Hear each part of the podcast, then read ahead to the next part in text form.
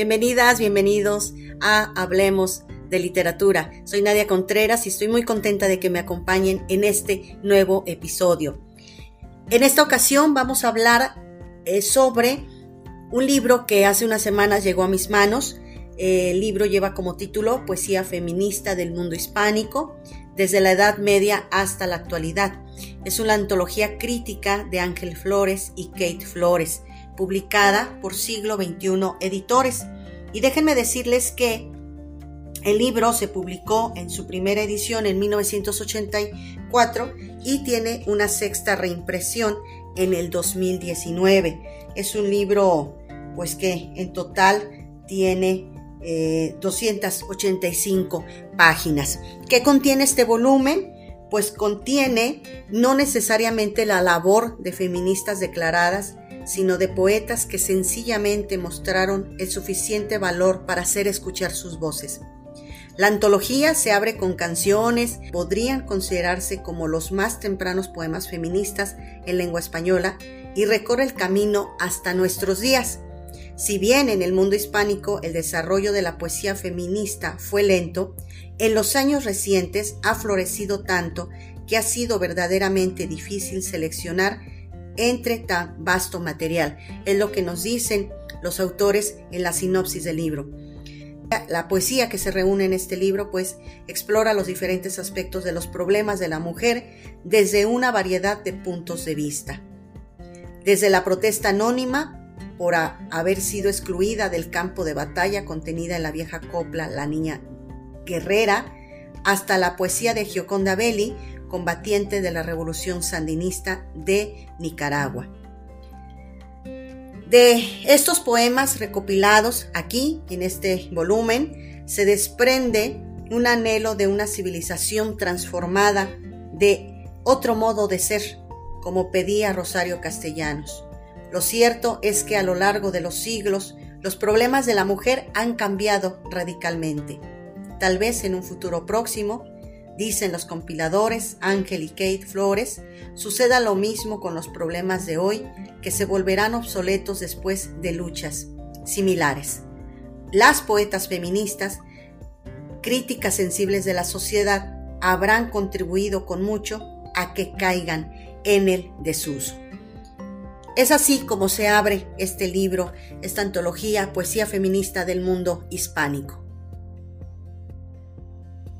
En la antología vamos a encontrar voces muy conocidas, eh, por ejemplo, Sor Juana Inés de la Cruz, vamos a encontrar también a Rosalía de Castro, a Gabriela Mistral, Delmira Agustini, Alfonsina Storni, Julia Burgos, Gloria Fuertes, Idea Vilariño, Rosario Castellanos, Cristina Pérez Rossi. La lectura que, les voy a compartir en este, en este episodio de Hablemos de Literatura es una lectura a partir de poetas que han sido de alguna manera para mí un descubrimiento. Comparto entonces estos poemas.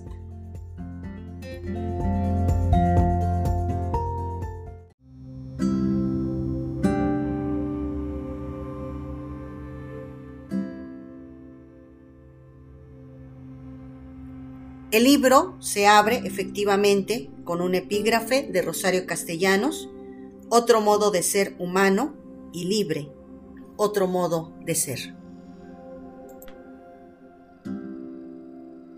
Dolores Vientimilla de Galindo, Quito, Ecuador, 1830, Quito, 1857. Quejas. Y amarle pude al sol de la existencia se abría pena soñadora el alma. Perdió mi pobre corazón su calma, desde el fatal instante en que le hallé. Sus palabras sonaron en mi oído como música blanda y deliciosa. Subió a mi rostro el tinte de la rosa, como la hoja en el árbol vacilé. Su imagen en el sueño me acosaba, siempre halagueña, siempre enamorada Mil veces sorprendiste, Madre amada, en mi boca un suspiro abrasador.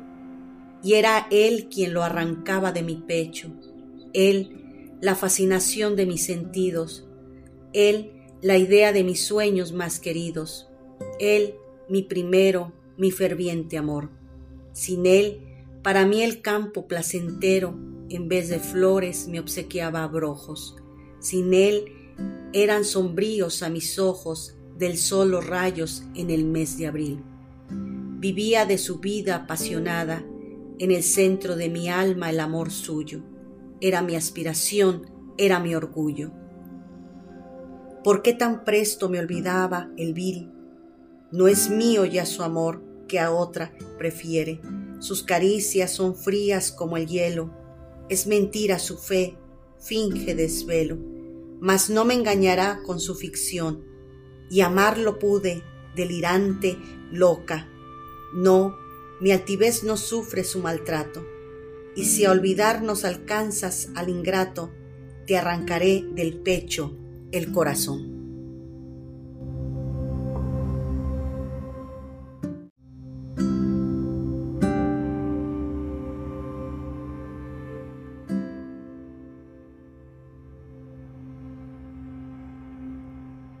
Leo ahora un poema de Adelia Zamudio, boliviana. Nacer hombre. Cuánto trabajo ella pasa para corregir la torpeza de su esposo y en la casa. Permitidme que me asombre. Tan inepto como fatuo, sigue él siendo la cabeza porque es hombre. Si algunos versos escribe, de algunos esos versos son que ella solo los suscribe. Permitidme que me asombre. Si ese alguno no es poeta, ¿por qué tal suposición? ¿Por qué es hombre? Una mujer superior en elecciones no vota y vota el pillo peor. Permitirme que me asombre. Con tal que aprenda a afirmar, puede votar un idiota porque es hombre. Él se abate y bebe o juega en un revés de la suerte. Ella sufre, lucha y ruega. Permitidme que me asombre, que a ella se llame el ser débil y a él se le llame el ser fuerte, porque es hombre. Ella debe perdonar sintiéndole su esposo infiel, pero él se puede vengar. Permitidme que me asombre, en un caso semejante hasta puede matar él, porque es hombre. Oh mortal privilegiado, que de perfecto y cabal goza seguro renombre. En todo caso, para eso te ha bastado nacer hombre.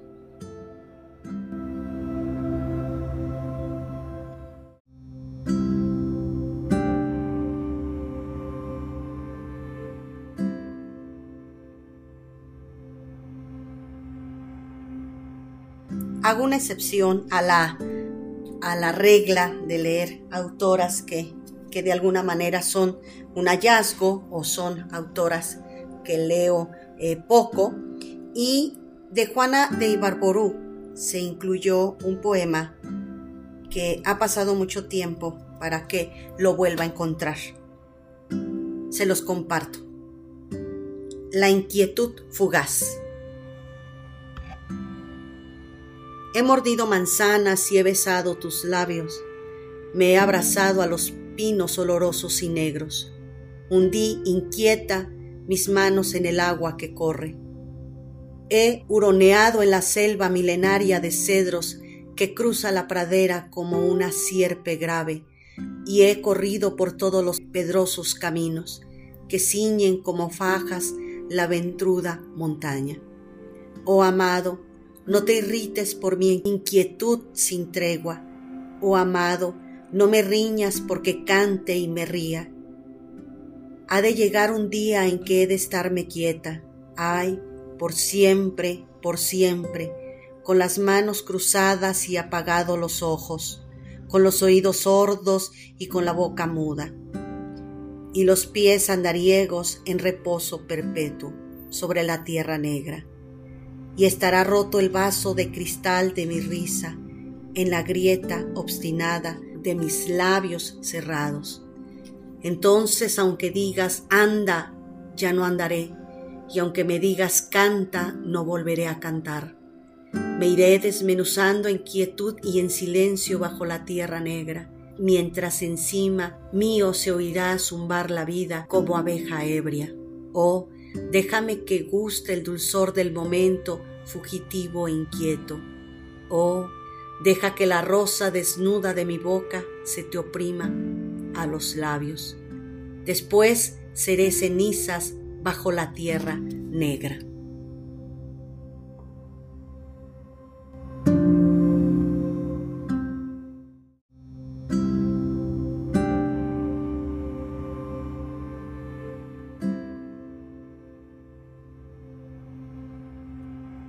Claribel Alegría. Ella es una poeta nicaragüense. En la playa. A Carole. No has sido nada. Ven. Recoge el balde con la otra mano. Te contaré otro cuento si no lloras. Pasa en la China el cuento. ¿Sabes dónde es la China? Dijo que no con la cabeza y se acercó sin ganas con nariz mocosa y el mañador azul chorreando arena. Hace mucho le dije, mientras la sentaba en mi regazo, allá en la China, les ataban los pies a las mujeres para que no crecieran. Todo el resto crecía, solo el pie se quedaba allí preso entre las vendas, y las pobres mujeres casi no podían caminar.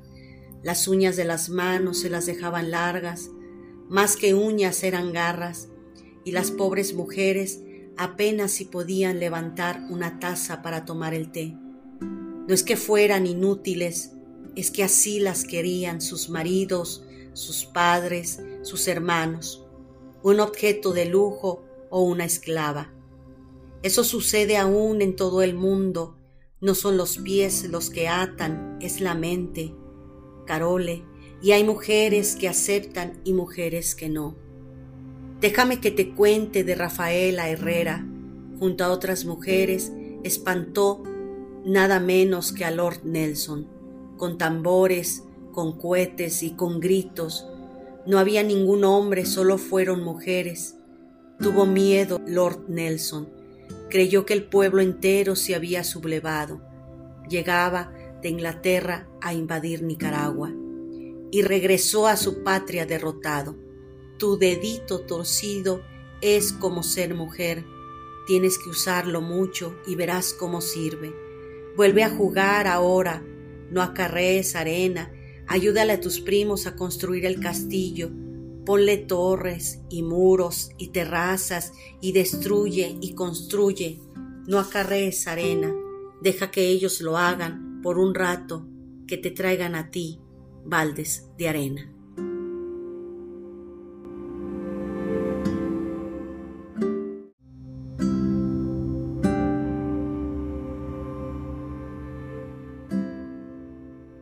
De Angelina Gatel, poeta española, les voy a leer Mujer en la esquina. Ya no tienes siquiera un borbotón de llanto para llenar tus ojos. Mujer rota en la esquina, esqueje silencioso de un arbusto que fue tronco lozano. Qué celeste criatura se te apagó de golpe para que tú te alzaras en medio de la ruina como un sórdido canto. El hombre te transita, socava tu amargura y abreva entre tus aguas su sed interminable.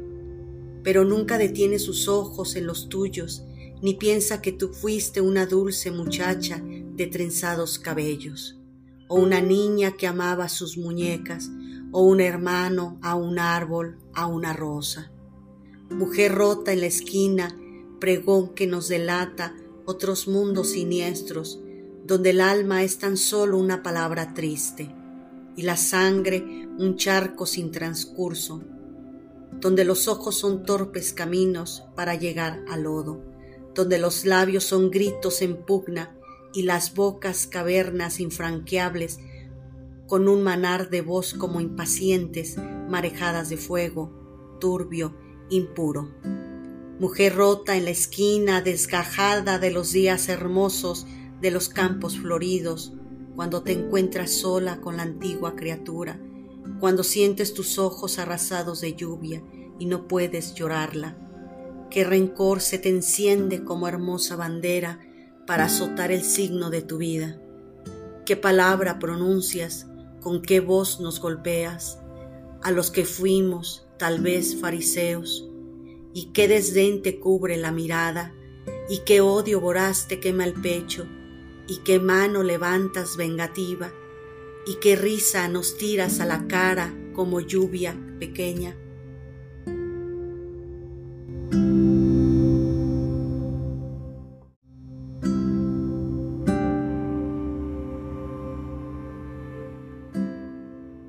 De Bertalicia Peralta, panameña, voy a leer el, el poema Concurso de Belleza. Se requiere mujer hermosa, senos mirando al cielo de por lo menos 18 pulgadas cada uno, torneando suavemente una cintura tierna que las manos puedan abarcar dentro de 20 pulgadas. Más abajo 36 esta vez sobre la pelvis. Todo será canjeado por un viaje alrededor del mundo, automóvil último modelo, maridos eventuales, presentaciones en TV, anuncios publicitarios y el mejor maquillaje a prueba de agua que se conozca.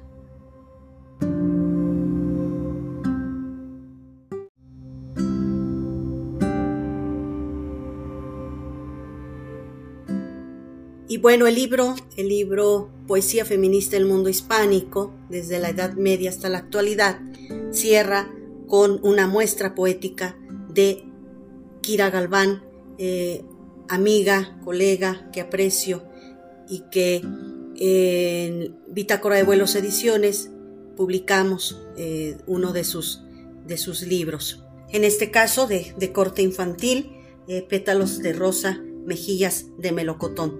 El libro lo pueden, pueden adquirir a través de la página de Bitácora de Vuelos Ediciones. Aquí en el libro, eh, el poema que, que selecciono para, para cerrar este episodio es el que lleva como título Contradicciones ideológicas al lavar un plato. Contradicciones ideológicas al lavar un plato. ¿No? Y también quisiera explicar por qué me maquillo y por qué uso perfume. Por qué quiero cantar la belleza del cuerpo masculino Quiero aclararme bien ese racismo que existe entre los hombres y las mujeres. Aclararme por qué cuando lavo un plato o coso un botón, él no ha de estar haciendo lo mismo. Me pinto el ojo no por automatismo imbécil, sino porque es el único instante en el día en que regreso a tiempos ajenos y mi mano se vuelve egipcia y el rasgo del ojo se me queda en la historia.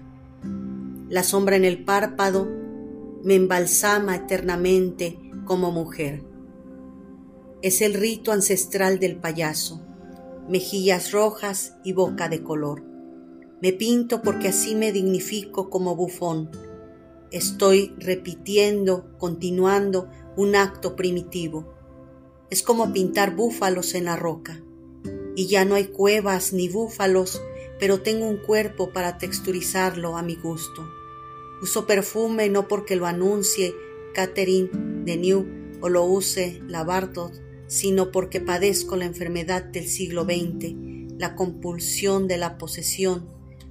Creer que en una botella puede reposar toda la magia del cosmos que me voy a quitar de encima el olor de la herencia, la gravedad de la crisis capitalista, porque a pesar de todo, hembra, se dice que las mujeres débiles que los hombres fuertes. Sí, y nuestras razas tan distintas, nuestros sexos tan diversamente complementarios, yin y yang. La otra parte es el misterio que nunca desnudaremos. Nunca podré saber, y lo quisiera, que se siente estar enfundada en un cuerpo masculino. Y ellos no sabrán lo que es olerse a mujer, tener cólicos y jaquecas y, todas esas prendas que solemos usar. dos universos físicos en dialéctica constante con la nostalgia de una unión duradera donde la fusión de los dos desconocidos llega a la profundidad del entendimiento. Hay una necesidad compulsiva de dar razones para la escisión, para agudizar racismos con sonrisas, y las amigas y los amigos, ellos comprenderán, ellos entienden la distancia que te separa del amigo, amado, enemigo, desconocido, que la reconciliación es un esfuerzo máximo, la unión, la sublimación de nuestros propios misterios, que lavar un plato significa a veces afirmar las contradicciones de clase entre el hombre y la mujer.